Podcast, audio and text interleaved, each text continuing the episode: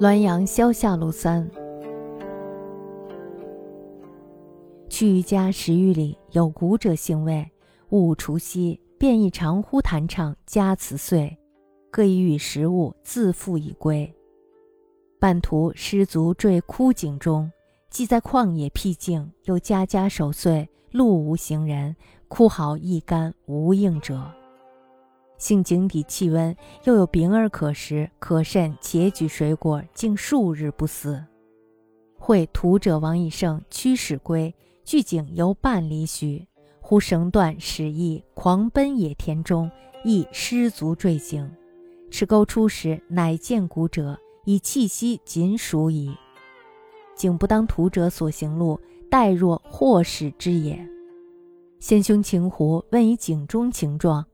古者曰：“是时万念皆空，心已如死，唯念老母卧病，待谷子以养。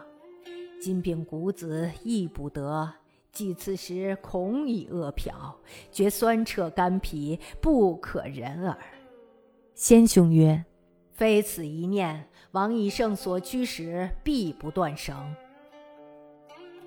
离我们家十余里的地方，有一个盲人行为。乾隆五五年的除夕呢，他走遍了经常叫他弹唱的人家辞岁，各家呢都给了他很多的食物，让他自己背回去。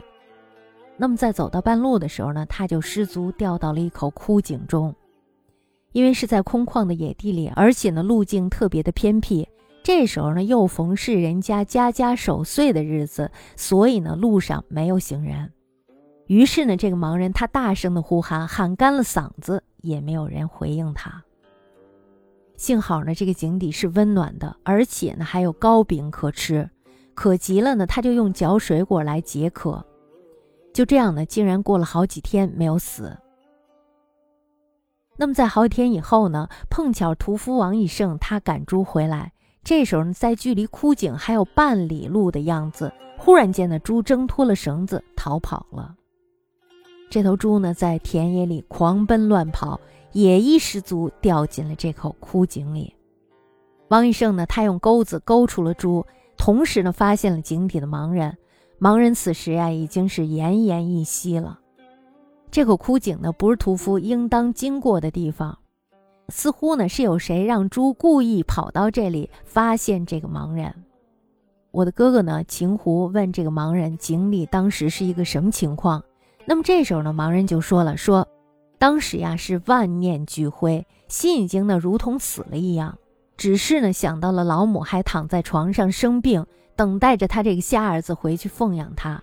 现在呢连瞎眼的儿子也不在了，估计这个时候呢老母亲也已经饿死了，所以呢一时心里酸楚极了，简直是无法忍受。那我的哥哥就说了：说如果没有这个念头。”王以胜赶的那头猪必定不会挣断绳子跑到枯井去。